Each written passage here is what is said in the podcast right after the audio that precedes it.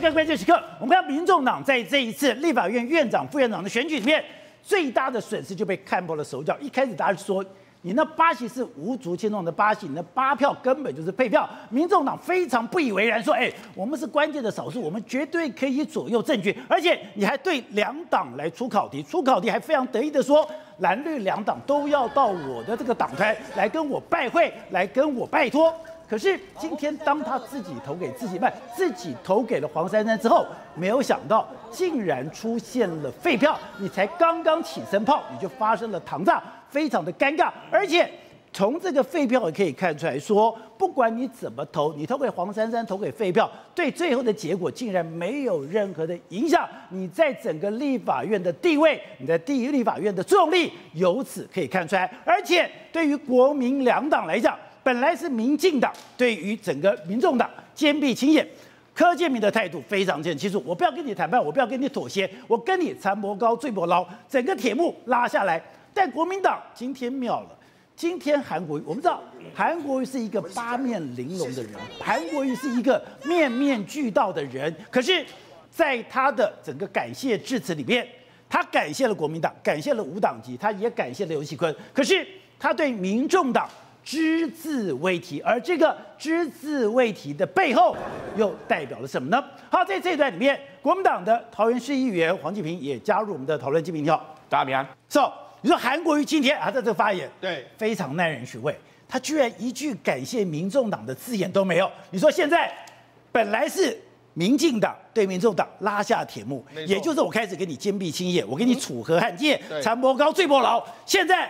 表面上国民党虽然没有撕破脸，可是从今天所有的开票的过程，今天会后所有的谈话，他们对于民众党也充满了不信任了。对，没错。今天的立法院院长选完之后呢，证明什么？原本的这个民众党的八席是希望说在游走蓝绿之间，可蓝可绿这样子，要维持我们的弹性。可问题今天证明什么？他们未来是蓝绿都不会甩你，而且你变成是没有用的这八席。哈。白说：“哎，我可蓝可绿，对，我蓝这边可以拉一点，对，绿的这边可以拉一点。是，我现在不蓝不绿，被夹杀了。对，为什么这样说？第一个，他在整个游玩的过程里面来说话，第一个，你被人家证明证明上你不可信，没有诚信的这个原则，在你玩过头，你八席了居然玩成这个样子，现在蓝绿都已经对你投下不信任票。我们比如说，譬如一开始，这个柯建铭老早就讲这样，就是他从一开始就认定说，你不会投给我，所以蓝军呃绿军一开始其实是对你采采取一个比较否。”定票的这个状况，虽然说尤其坤啊，没得谈，蔡其昌还有去拜访，可是你看绿营的立场是尽量不要跟你合作的一个状况。不是，而且我觉得今天有一个动作非常恐怖，就是在整个过程里面，只有尤其坤对民众党递出橄榄枝，只有民尤其坤对于民众党的要求给予配合。是。就他今天就辞职了，对，所以你看绿军的立场其实是相对很坚定的。绿军今天对于民众党是军令如山。对，好，那我们再看韩国瑜，韩国瑜在今天的这个当选感言里面，他当然感党感谢了国民党啊，还有无党籍的立委啦，然后他还说什么对游锡堃还致敬，可是呢，他都没有提到任何一句跟民众党有关的话，一句都没有。对，为什么一句都没有？大家觉得很奇怪，因为以这个。以这个韩国语这么的这么的八面玲珑的人，他应该会感谢一句。对啊，他虽然后来有去别的地方留言，但是最重要的讲话里面，他没有提到民众党。刚才讲的承蒙国民党党团无党籍立委的大力支持，要对国民党籍无党籍两位立委致上最高的敬意，还有也要向立法院长游锡堃致上最高的敬意。所有重要的国会外交，希望游锡堃跟他跟其他的委员一起努力来打拼。甚至讲的希望大家在重要的民生经济议题上面，不同政党携手合作。然后感谢江启臣，感谢洪孟楷。感谢傅昆萁，对，没有民众党，对，好，那为什么这个引人注目呢？宝杰那一开始，其实国民党一开始是真的有想要跟这个民众党互相来合作，所以你看，他们丢出这个四点承诺，还要求这个大家来我们这个民众党党团来互相来这个面试，哈，他们就是说面试啊，或者有人说私设行谈好了，他们去的时候，你可以讲，哎，其实韩国也是有去的，啊，韩国也在那一天的时候，不太说，哎，放心。我们不会把你当空气，你们是氧气。然后还说什么？我们度过了甜蜜、快乐又刺激的一天。哦，讲了非常多，跟他这样子，哎，互相拥抱的这个状况，该有的礼数都给了，都去了，对不对？但是人家还说，哎，是不是？后来还不再传出说，哎，好像有谈到什么招委啦，然后跟你们这个交换的这个状况。哎，你都做成这个样子了，就最后你的这样，你的结论是什么？民众党的结论是，我做足面子给你。那条件来说，我们也有在接触的这个状况，结果你最后还是要投给黄珊珊。那你不是给我下饼数吗？而且在投给黄珊珊。了的时候，昨天晚上是。还跟民进党对有私下的交易，是而这个私下的交易的标的，对就是赶走韩国瑜。对，所以我就讲，你经过这一连串的这个事件之后，你觉得韩国瑜心里会怎么想？哎，我都很有诚心的去拜访你，然后就跟你这样子，就你最后盖给这个黄珊珊，好，我们就不说了。今天早上的时候，哎，我们还之后中午还去拜访你，希望你能够回心转意，你也没有回心转意，哎，我都做成这个样子了，所以你要你要我韩国瑜怎么样？而且听说就媒体的报道说，昨天晚上你还这个柯文哲还跟绿营的说，哎呀，这个我们不要投给这个韩国瑜了，这样子，哎，你还把我当成是哎你要出卖的对象，所以呢，两党之间你觉得经过这一周，我觉得两党啊不可能是这个心照不宣，一定大家非常大的这个干戈。而且刚刚讲的这个处于叠对叠，谁也不相信谁的状况里面，从这一幕可以看出来，这一幕是谁？陈玉珍。今天民众党讲的是我八席要投给黄珊珊。对。结果你说国民党敢相信吗？是。国民党也不敢相信。那国民党怎么做呢？国民党就直接派出陈玉珍，我就直接看你到底投给谁？是。你到底是投给黄珊珊，还是投给游锡堃呢？你看民进呃民众党跟国民党之间也是互相不信任的这个状况。你看这陈玉珍还都到旁边去跟黄国昌假那边聊天的样子，去看他的选票，是每张票都看。对，所以你要知道，事实上你看他们盯成这个样子，他们也很怕你倒戈啊。哎，说你说好你要盖给黄珊珊，你看连国民党都不信任，说你到底真的会不会盖给黄珊珊？他都不信任。今天早上完全叠对叠，对，完全彼此之间没有任何信任可言。所以你看，经过你看从韩国瑜去跟你这样子啊挨杀死去你这样子，哎，你也是盖给这个黄珊珊，然后中午我再去你们党团，你还是不不要盖给我，然后你还我们我们还要确保说，哎，你有没有盖给这个民进党？我还不放心，你有没有盖给这个黄珊珊？我们都不知道。所以呢，那更不用讲，今天媒体传出来说，对，你昨天晚上还要把我给卖掉。所以你讲，现在国民党跟民进跟民众党之间有诚信吗？当然不可能嘛。好，所以我们讲两边要互相合作，我觉得难度是相当大。你看，现在韩国也是说我们欢迎跟不同政党，他也没有特别提到民众党，表示民进党也可以合作嘛。好，那除了这个之后，们就讲另外第二个。昨天晚上不是后来这个传言说什么？哎，柯文哲或是不论是啊，柯民众党说是民进党打电话来，无论谁，他们的确昨天晚上白银跟绿营之间是有沟通的，有电话联络。那为什么有沟通？我们不是说，哎，柯建铭不是拉下那个铁幕说我们不要跟你沟通？但是问题是昨天晚上有一个变变化嘛，就是下午的时候赖清德不是说了一句话吗？他说第一轮你要投给黄珊珊，我们予以尊重，但是第二轮的时候投票的时候，赖清德希望民众党应该支持最好的候选人嘛。哎，他讲出我们就讲。君无戏，他讲出这个话是什么意思？代表有讯息进来了，可以互相沟通嘛，可以沟通看看嘛，对不对？所以才会接下来才有传出来说，哎，好像是互相有沟通，但是沟通的这个状况是什么？哎，我相信呢，如果民众、民进党听到了民众党的这个想法之后，他也不要跟你沟、跟跟你往来。为什么？第一个，现在传言是什么？希望民进党的这个五十一票来支持我们黄珊珊当院长，同时之间，我民众党的八票可以当支持蔡锡当当副院长。宝杰，那这种条件有可能会成真吗？当然不可能，当然不可能成真。所以他们也太异想天开了。对，所以就完全不可能。所以来讲，绿绿军在经过这一役之后，他更是会坚壁清野，因为他觉得你就是不可信。而且你看，我们之前不是说吗？你只要跟柯文哲讲过的话，最后都会死出来。一就是这个样子，就是真的，就不论是谁弄出来，就果然就是出来了嘛，就会有人卖卖掉，就卖掉。好，那我们就讲，现在绿军跟蓝军来说，都已经看清楚他这样一个这个局面，而且这一次来说的话，我觉得柯文哲又陷入了他过去一贯的这个操作手法，就是他往往都要用很少的筹码，他要去搏极大，然后搏极大之后，他就一直认为说，在最后一刻一定会成真，最后一刻一定会成真，就好像说他用二十趴的民调。要跟国民党去呛赌三十趴民调，我呛赌我要当老大，然后到最后一秒钟他还相信他会当总统。对，那你说他都一直是这个样子，所以才说嘛，民众党如果还是一直这样的方式在操作政治来说，政治最重要的是诚信，最重要的是你要有策略，要有战略，不是老是最后一刻你还要翻盘，还要怎么样？那完全都是空想。所以我才说，民众党如果还是这样的行为模式来说，未来前途堪忧啊。好，董事长。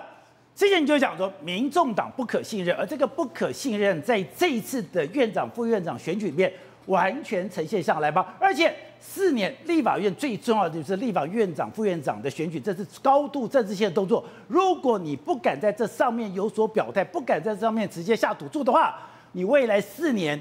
就完全被看不起了。民众党到今天被证明啊，他还是一个一人党，就是柯比一个人决定所有的事情。从十五号到现在为止，他们脚不断的推出新的脚本，对，不断的搏命演出来拷打国民两党，拷打，对不对？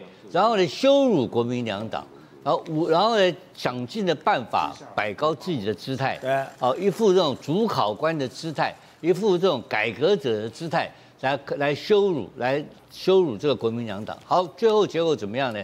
最后那一切通通都是跟他的所有的行为无关，假戏一场，对不对？这第一个，因为所有的结果，他的他就说他就自己投自己嘛。对。所以他那个整个整个过程，那个整个桥段，跟这完全是无关的一个事情。这第一个事情，所以是一批假货，他是搞假的，这是第一个。那搞假谁搞的？当然柯文哲搞的嘛。那第二个，我们现在要检视这个事情很有很有意思了。现在传出来说是啊，今天上午之前还跟民进党叫价，对，要投他的黄珊珊当院长这件事情，这个事情呢，我觉得确有其事。但是我们来再回到这个事情，黄珊珊当院长这个事情很有意思，非常有高很高的解读性了啊。第一个解读什么解读呢？我们回到十月十五号的时候。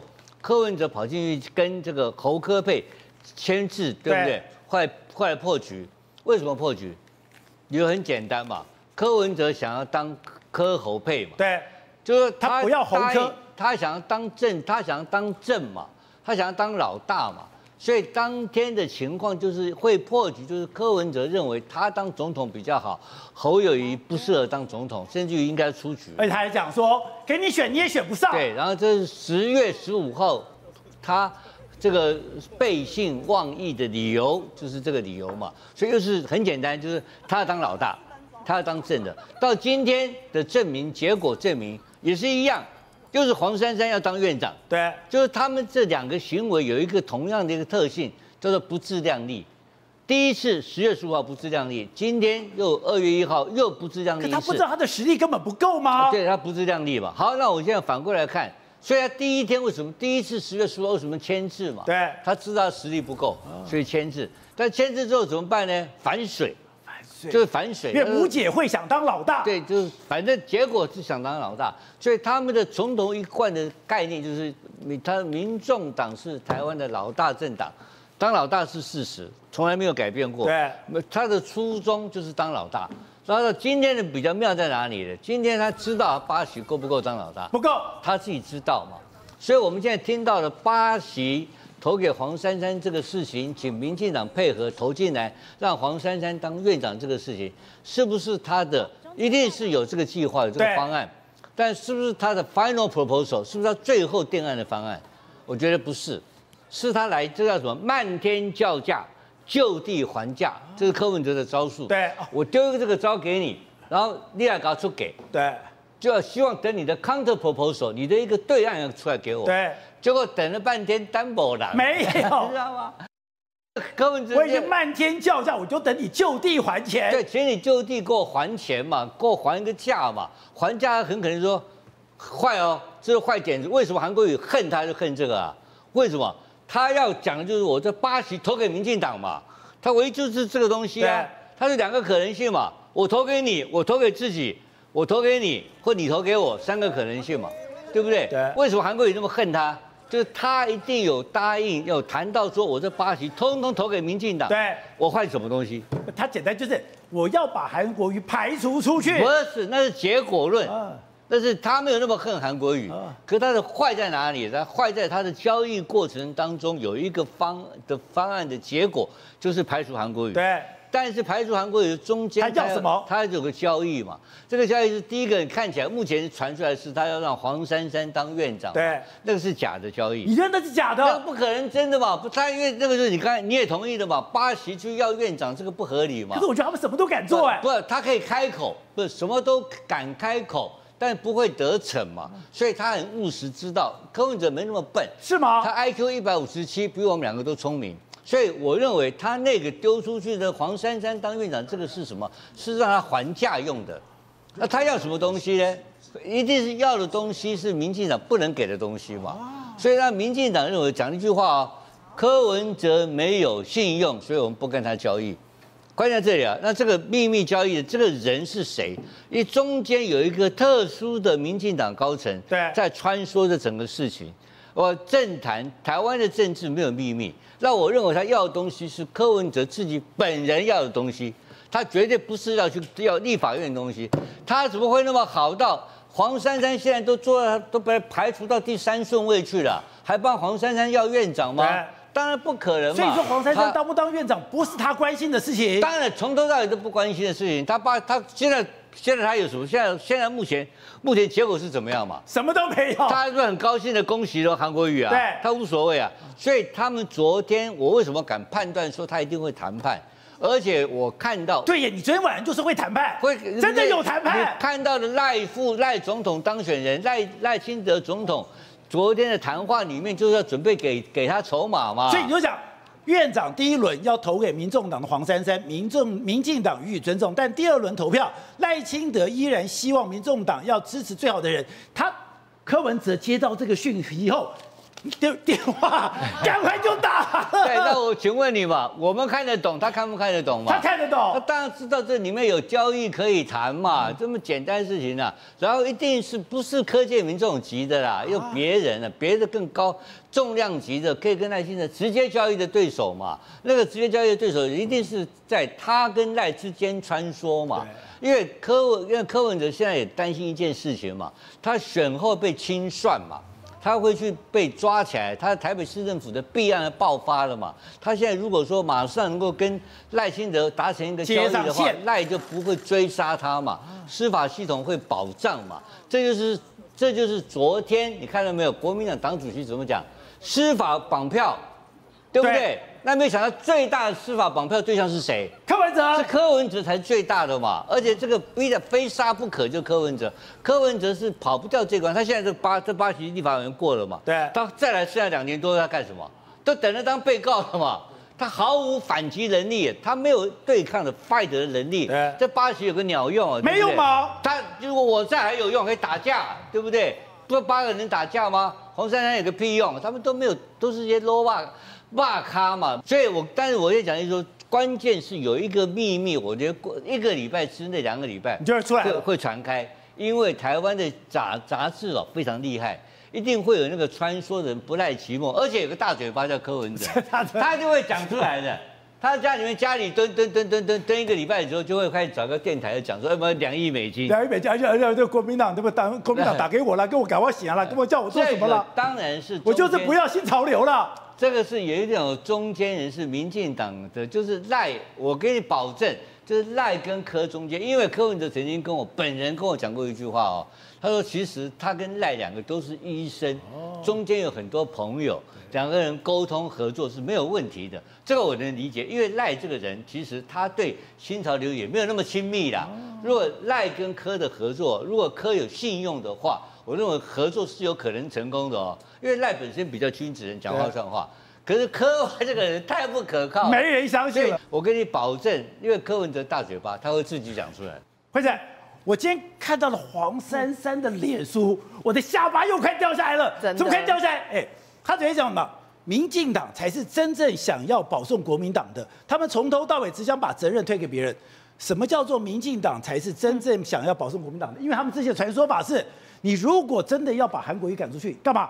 黄珊珊当这个所谓的院长。如果你们投给黄珊珊，那韩国瑜就不会，韩国瑜就不会当上院长了，那就是整个事情就圆满了。我以为说这整个笑话，又传出昨天晚上这个电话联络，跟这个笑话是完全接上一起的。然后今天黄珊珊又说，民进党才是真正要保送国民党的。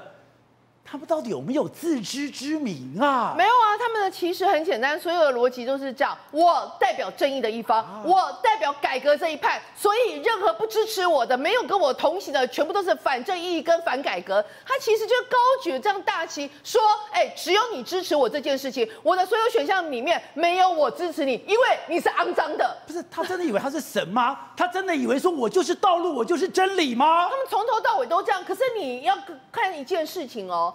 为什么黄珊珊在这个时间点剖出这个文，你不觉得很奇怪吗？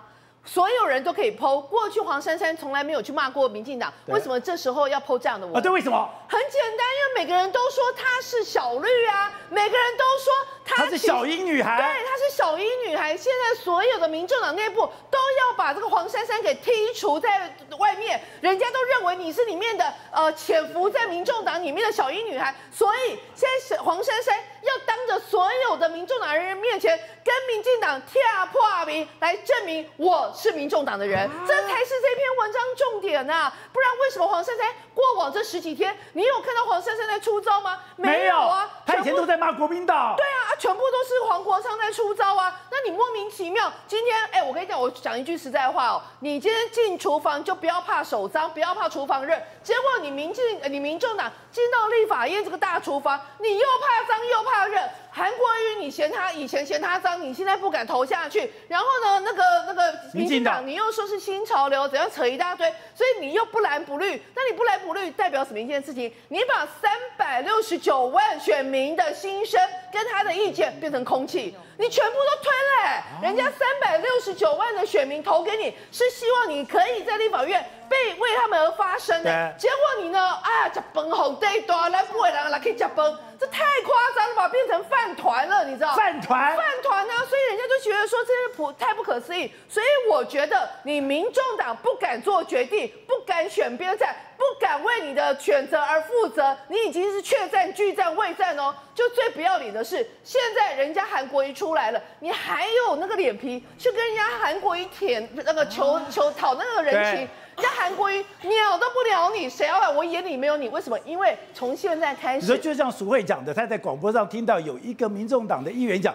不要忘记你的承诺。人家韩国瑜心想说：“你瞎狼啊，你谁啊？你有给我什么东西吗？”你现在没有，你其实我觉得韩国瑜是所有里面最厉害的。他光是用这两招，只只有几句空，对，就几句甜言蜜语。你是我的氧气，紧张刺激。结果呢？结果他让有贞洁牌坊的民众党现在是什么都没有了，他就变成小蓝，就变成小蓝之后呢？人家现在每个人都说啊，你们小蓝，你们现在是呃怎么样整一大堆之后，哎，黄珊珊这时候有他的戏跳出来了，演这一场戏演给谁看？演给民众党里面的人看，看跟演给其他的那个蓝营的人看，代表什么意思？我不是小英女孩，我跟民进党其实是有很大的，我们现在是那个已经是完全是撕破脸了。直接讲到说，哎，民进党你从头到尾不支持我黄珊珊，因为你才是想要保送韩国瑜的人，把死的讲成活的，然后把黑的讲成是白的，这就是他们颠倒黑白厉害的地方。颠倒黑白都出来了，这真颠倒黑白啊！而且我跟你讲，其实你说这个很厉害也没有，因为有一些女孩子都会用这一招。什么叫女孩子用这招？哎，有一些女孩子就是比如说喜欢，人家女孩子什么时候最有最有行情吗？左右逢源，哎，好像很多人追的时候，但是后来发现，我端着架子，端着架子端久了，有些人讲说这女生难搞，又不追她了，啊，没有人追了，完蛋了怎么办？就要开始营造出有很多人追啊，所以她现在其实就是创造这样的画面啊。你看，为什么前一天晚上还要说，哦，那个蓝银呃白那个绿营的人打电话给我们呢、啊？怎样怎样？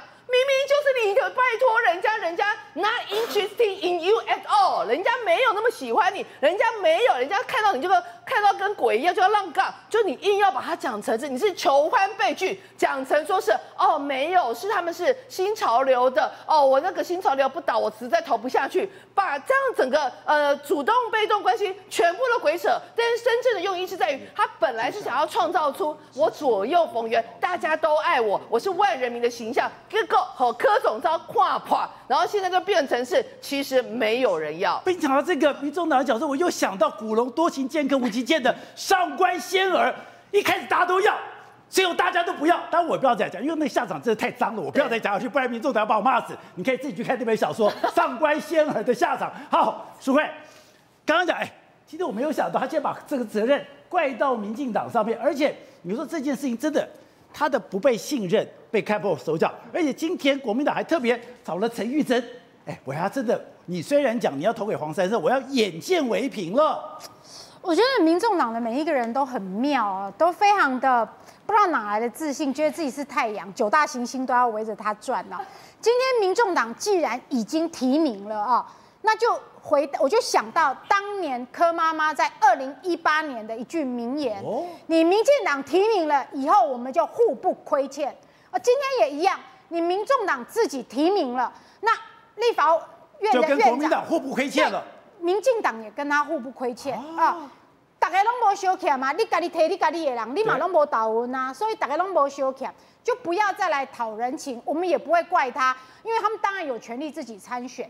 韩国瑜虽然感谢词里面没有提到民众党跟柯文哲，但是他很圆融的，还是有到柯文哲脸书下去留言说，哎，感恩。但是虽然韩国瑜不计较，可是我告诉大家，很多韩国瑜的支持者啊，点滴在心头，贴心肝来对。韩国瑜对民众党其实啊不计不求，也不期待。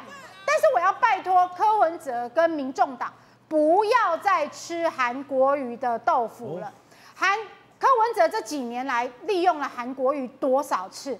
当年韩国瑜还是北农的时候，柯文哲为了跟民进党换预算，换雨果市场的预算，让民进党把韩国瑜逼走。好，逼走就逼走了，韩国瑜也没有再回来求柯文哲，靠着自己的努力选上了高雄市长。后来民进党在高雄发动罢韩。柯文哲嘴巴说他是韩国瑜，跟韩国也是好朋友哦，但是他让张其禄代表民众党挺罢韩，真假的？真的。那一天罢韩的前一天晚上，张其禄在政论节目就坐在我旁边，公开表态说民众党是挺罢韩，而且他会回去投票。这是你第二次牺牲韩国语，为了哎呀年轻选票什么的。第三次吃韩国瑜豆腐，在蓝白在谈合作的时候，对外放话说，哎呀，我比较想要的副手是韩国？语。跟韩国语什么事啊？韩国语是国民党？的韩国语，你点点非点到国民党？这里来了。好啦，等到蓝白不合以后，你办你的造势活动，你连办造势活动都要吃韩国瑜的豆腐，号召韩粉来找过去韩粉直播主帮他办办办造势活动，而且还要用什么名义来来骗这些韩粉呢？说总统柯文哲、院长韩国瑜。大家记不记得那是你们民众党喊出来的耶？民众党的徐府还在这个节目上公开说，我们立法院会挺韩国瑜，他用的是肯定句哦，他用的不是可能或许哦。结果嘞，选完以后一句时空环境不一样，对，立法院长又开始重新开条件了。哎，我有四个条件哦，你们蓝绿要回答哦。哎，接着说你们要来拜会我，跟我说明。大家礼数都做到了，韩国语的礼数都做到。我要选院长嘛，我总是要谦卑一点嘛，哈。礼数做到了，承诺也去做了，拜会也去拜会了，结果又把人家再耍最后一次。我们哎，拍谁哦？拍谁？我们还是要提自己人，我们还是要提黄珊珊。你想想看，从二零一九年一路这样子吃豆腐吃到现在。就韩国瑜真的不会去计较他，因为没有期待就不会生气。对，他对柯文哲已经跨出出来，没有期待就不会生气。可是很多支持韩国瑜的人哈，从二零一七年、一八年这样一路看到现在，其实我想大家都点滴在心头。你是怎么样去给人家假告告，怎么样去给人家吃豆腐的？那真的是扔头轻骨的做法。是啊，是啊，我就是其中看看的很难过的一个啊。好，继平。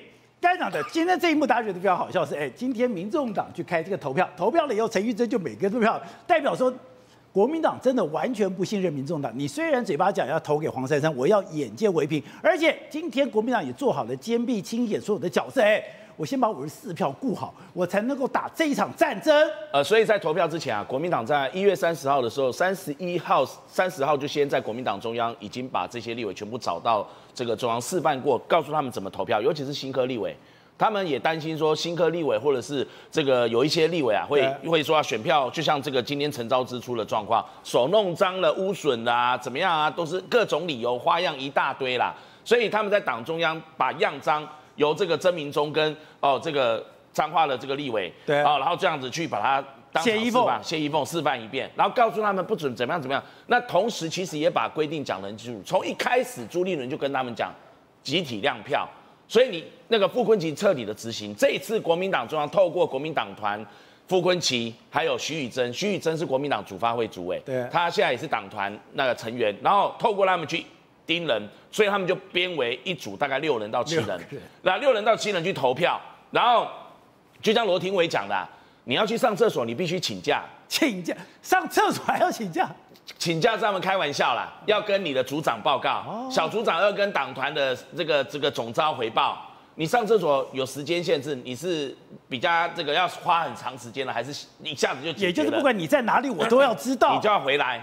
你就要立刻回来。那回来之后呢，因为党主席已经要求亮票了，哦，所以就是六个六个一起亮票。对，六个六个一起，因为六个彼此六个之内，大家还不知道，他们彼此两个两个要互相监视。两个两个互相监视，就是比如说我们现场来宾，我们是六个要投票，哦、我要看淑慧的，淑慧要看我的。对。然后那个那玉峰要看这个姚慧珍，姚慧珍要看玉峰的，类似这样两个两个两个两个，然后就六个，因为票柜啊，投票箱就是这样子分布，对有时候是太大。那傅崐萁在徐宇珍在后面再分别看，所以就会出现徐那个徐小、哦、最后傅崐萁还要再看一次，他在后面再看一次，他就站在那个角，所以那徐宇珍也要负责看，所以最后出现徐小新他去投的时候，你看傅崐萁他们也去看，对，然后徐宇珍也去看，那徐小新是最后一一一批最后一个在那边投票，要看有没有投错，有没有这个污损，哦、有没有不小心他不小心会变废票，对，这个都很严重哎，呃，就算你不是故意的。故意也会变成这个战局批变啊！对，所以国民党一开始就知道说，这个韩国瑜跟江启臣要当选，要先顾好自己的五十四票，民众党不会帮忙的，你也不用寄望民众党。对，五十四票先顾好，顾不好的话，你少一票，民众党就算有出什么状况，你也沾不上好处。所以从头到尾，包括你刚刚讲到离岛的陈玉珍、金门马祖，对，三十一号就来台北住。以免大雾或者是什么飞机班，前两天就要给我回到本岛了。对，你不能二月一号再来，来不及。也三十一号不是晚上来，是三十一号白天，你要确定那个 OK 到了，然后住在台北市，然后二月一号确保能够早点去这个报道，然后走红地毯，然后之后就开始选举。对，就是怕有一个一万有个闪失，所以其实韩国瑜他也知道这整个状况，所以大家说，那你怎么会去民众党跟他？那个就是、啊、那就是过场，过场，他不能激怒民众党。他不要在最后关头横生枝节，所以刚刚我们虽然讲说韩国瑜在只字片语里面没有去感谢民众，因为他知道结局，何必去感谢呢？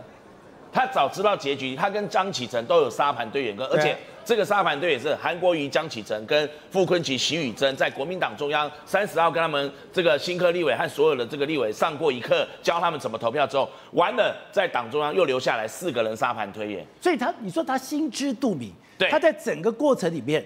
民众党完全没有想帮忙的意思，他知道，他们都知道。傅昆萁也跟他说，那没关系，我们就因为韩国瑜跟傅昆萁讲，我一个扮黑脸，一个扮白脸，所以傅昆萁这几天讲的话都很呛，他就扮黑脸，那韩国瑜就尽量扮白脸，哪有一个候选人到处去放火的？对，那这样会变变成跟民进党的这个呈现强烈对比啊。然后如果你到处你要当一个立法院长，你是立法院长候选人，你还到处去刺激人家骂民进党，然后呛民众党话，那没有必要。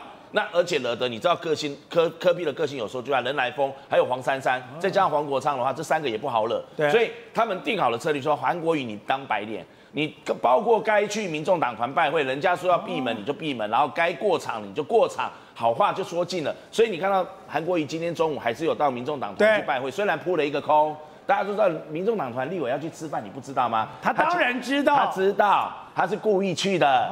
他总不能到了这个吃饭的会场，他连吃饭的地点，大概后来也打听到了，但是为什么不敢过去？不需要，他去了民众党团，媒体知道，媒体也拍了，哦，扑了一个空，请秘书转达韩国瑜来感谢，这样就好了。我只要过这个场就好了。点到为止，就是柯比说的过场，这样就好了。那让你柯比跟民众党没有没有话可以去嫌他。这就是因为不要影响到下午的江启程的问题，因为韩国瑜的模式过了，他们判断民众党的模式就会延续到下午，江启程也一样，所以这个在一月三十号开完会之后，他们就了然于胸。果然一月三十号，科批民众党宣布这样的一个做法，开记者会要投自己人，推自己的这个人选。国民党说完全被我们这个沙盘推演料中，所以照这个步骤，坚壁清野，管好国民党的严控，不准跑票，包括可能传出来说不会来台北的，后来就马上党中央就通知，你只要那一天不出席，不分区立委立刻开除党籍，你只当一天的立委，区域立委立刻冰冻，下一届不再提名，你这一届的这个所有的职权，你在立法院也不能竞选这个委员会的招，也不会提名你，也不会帮你，所以。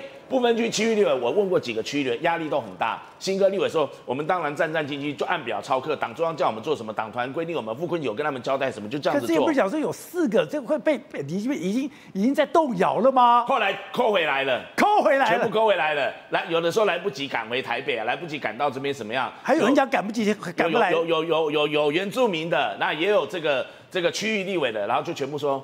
在那个三十一号下午五点以前必须回到台北，然后报三十一号昨天下午五点以前，对就报到了。就报到，然后北北基桃呢，因为地区近，一个小时的车程可以到嘛。好，北北基桃就只要说你在北部地区哦，可以到这个立法院，那就没问题。北北基桃以外的，必须在下午五点，三十一号下午五点以前告诉党中央党团你的位置在哪里。所以你每个人都点招了。所以就是避免跑票。